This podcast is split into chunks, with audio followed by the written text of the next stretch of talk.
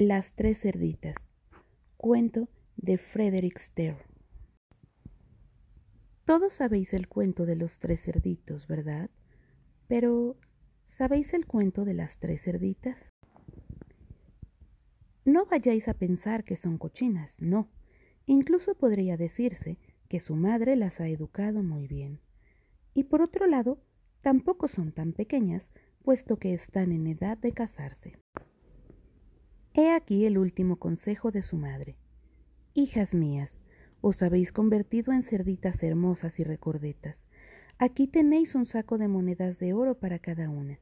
Espero que encontréis al mejor marido posible. Después de despedirse con lágrimas en los ojos, las tres cerditas se van cada una por su lado. La primera cerdita, a la que le gusta mucho la comodidad, se gasta todo el saco de monedas en comprar una casa de piedra. Una mañana, por la ventana, ve un cerdo ricamente vestido que llama a su puerta. Abridme, hermosa cerdita, por favor, y haré de vos una gran dama. Tiene modales finos, es educado y rico. He aquí el mejor marido posible piensa la primera cerdita y abre la puerta. Desgraciadamente, el rico cerdo es el lobo disfrazado y se la come. La segunda cerdita se hace construir una hermosa cabaña de madera con la mitad del saco de monedas de oro. Una mañana, por la ventana, ve un cerdo muy fornido que llama a la puerta.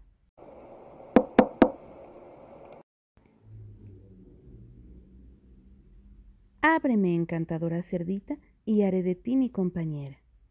Es guapo y robusto, cortará leña para el invierno.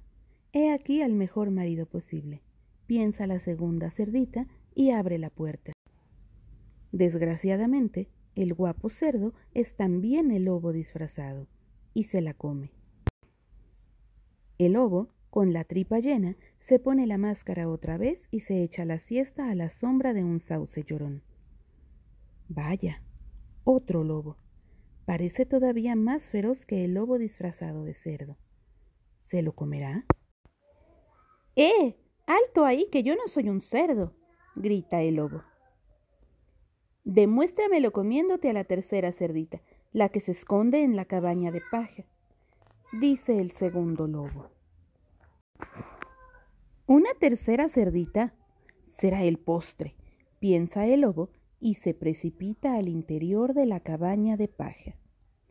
Desgraciadamente, para el lobo, el segundo lobo es la tercera cerdita disfrazada, y esta vez nadie se come a nadie.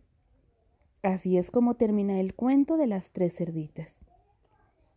¿Y qué pasa entonces con el mejor marido posible?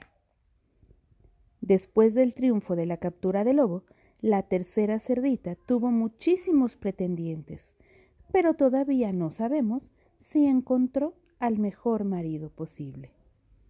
Colorado colorín, este cuento llegó a su fin.